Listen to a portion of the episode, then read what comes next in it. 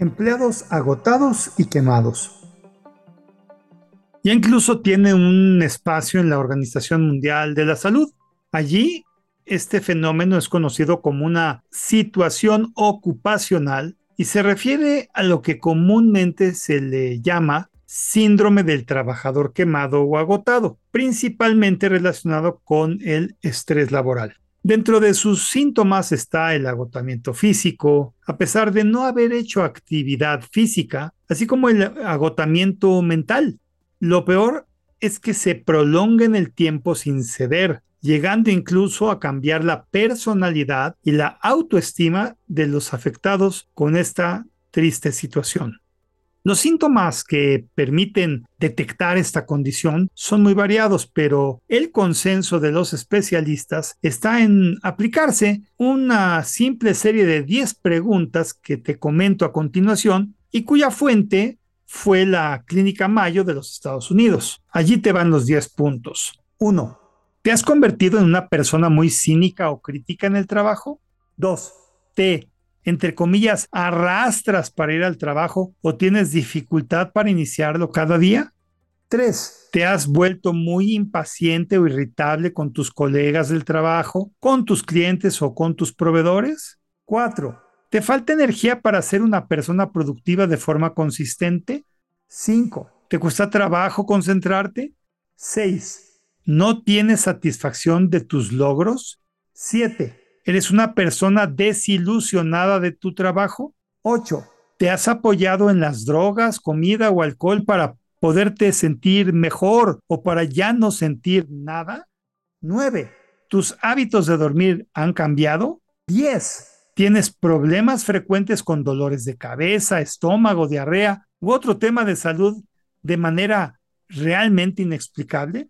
Si respondiste que sí, a cualquiera de estas 10 preguntas, es muy probable que seas una víctima del agotamiento laboral o en lenguaje coloquial, ya eres una persona quemada. Es importante, sin embargo, acudir a un especialista de la salud porque muchas de estas condiciones se relacionan también con la depresión. Ante esta situación vale la pena reflexionar por qué te ha sucedido esto. Definitivamente pueden ser eh, varias causas, pero entre las más comunes están pues la falta de control en temas como los horarios, la asignación de cargas de trabajo brutales o la falta de herramientas o recursos para hacer bien el trabajo. Por igual, aspectos como tratar, entre comillas, colegas que son tóxicos, que molestan sin razón, o son acosadores, o son de los que hacen el famoso micromanagement, o sea, que están encima de ti en todos los detalles y no te dejan en paz hacer el trabajo de tu cuestión personal sin estar revisándolo. Todo esto pueden provocar esta situación. O tal vez tu trabajo se ha convertido en algo monótono o caótico y tienes que requerir de un sobreesfuerzo para poder mantenerte en un estado de concentración que no es nada fácil lograr.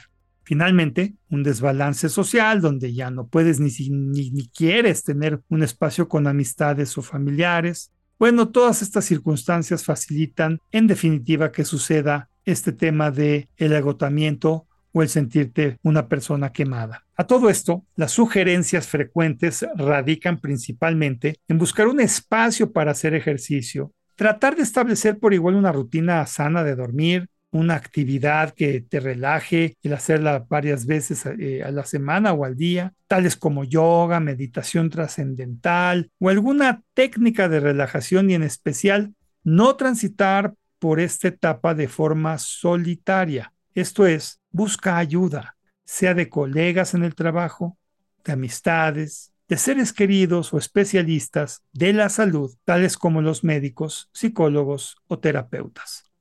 Y si estás del lado de la toma de decisiones en tu negocio, no hagas de menos esta situación.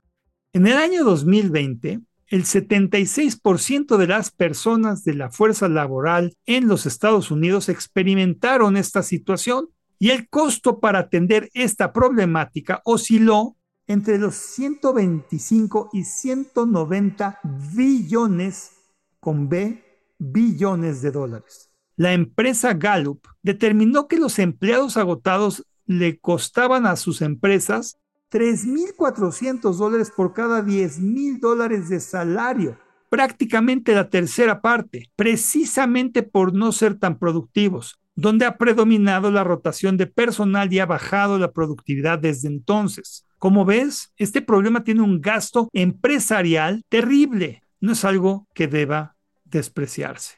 Mi conclusión es anticiparse a esta situación. Si en tu trabajo hay sospecha de alguien pasando por esta situación o tú eres ese alguien, debe de atenderse por el bien de todos lo antes posible. Esto no es algo que pueda tomarse a la ligera y en lo posible el incorporar tecnología como RPA, o sea, Robot Process Automation o automatización asistida por robots de software en labores repetitivas como el llenado de información, el, eh, revisión de pólizas y cosas afines, e incluso la inteligencia artificial para apoyar las decisiones de los empleados, son solo algunas de las herramientas tecnológicas que pueden dar vuelta a este tema que se antoja peligroso y muy delicado para el futuro de cualquier empresa.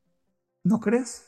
Soy Moisés Polishuk y agradezco que me hayas escuchado. Hasta la próxima.